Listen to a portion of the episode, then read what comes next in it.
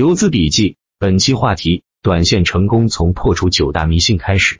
一、迷信伪专家。伪专家最大的特点是模棱两可和马后炮。盘前各种模棱两可的分析预测，结合盘后马后炮的解释，一般对股市没有深刻认知和较强的独立思辨能力的人，很容易知道。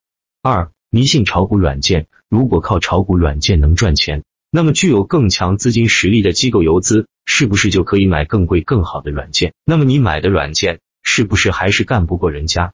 如果炒股软件能赚钱，那么卖软件的公司为什么不用自己的软件在股市赚大钱，而是靠卖给你软件赚那么点小钱？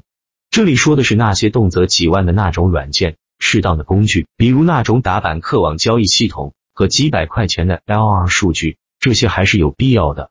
三迷信消息，消息确实能引起股价的波动。但是散户很难靠消息赚钱，因为散户看到的消息都是滞后的，甚至是主力资金想让你看到的，所以靠消息炒股大概率会沦为接盘的工具。就算真实的消息，也只有大资金认可时才能引导股价波动。每天都有层出不穷的消息，但是只有极少数被大资金看好并合力买入的板块才能出来赚钱效应。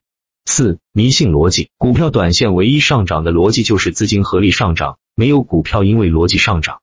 但是所有股票上涨都有逻辑，所以逻辑不是股票上涨的动力，但是逻辑可以解释股票上涨的理由。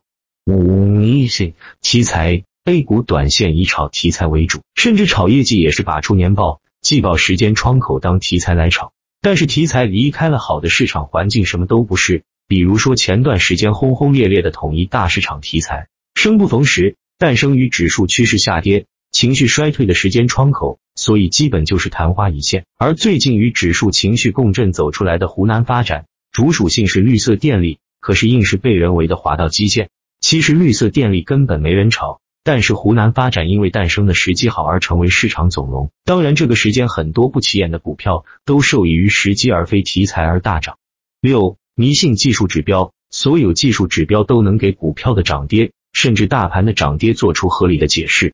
但是所有的技术指标都是在个股走出来之后才画出来的，所以所有指标都是滞后的。滞后的东西可以帮助解释个股走势的合理性，但是作为预测和操作股票的依据，显然是荒谬的。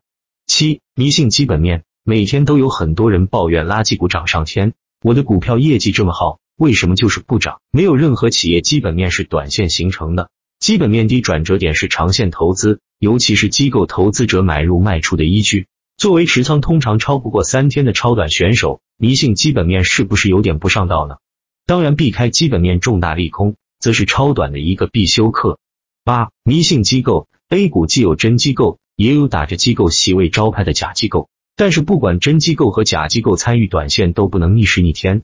一只强势的龙头股不会因为机构的卖出而转跌，甚至大股东减持都达不到。一只弱势的冷门股不会因为机构的介入而成为热门龙头。是才是关键。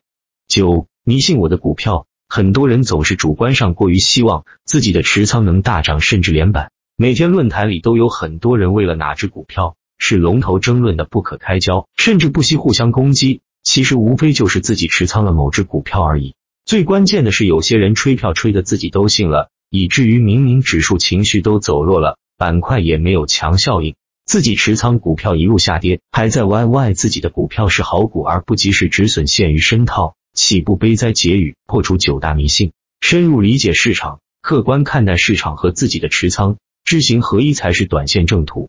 与各位短线股友共共勉。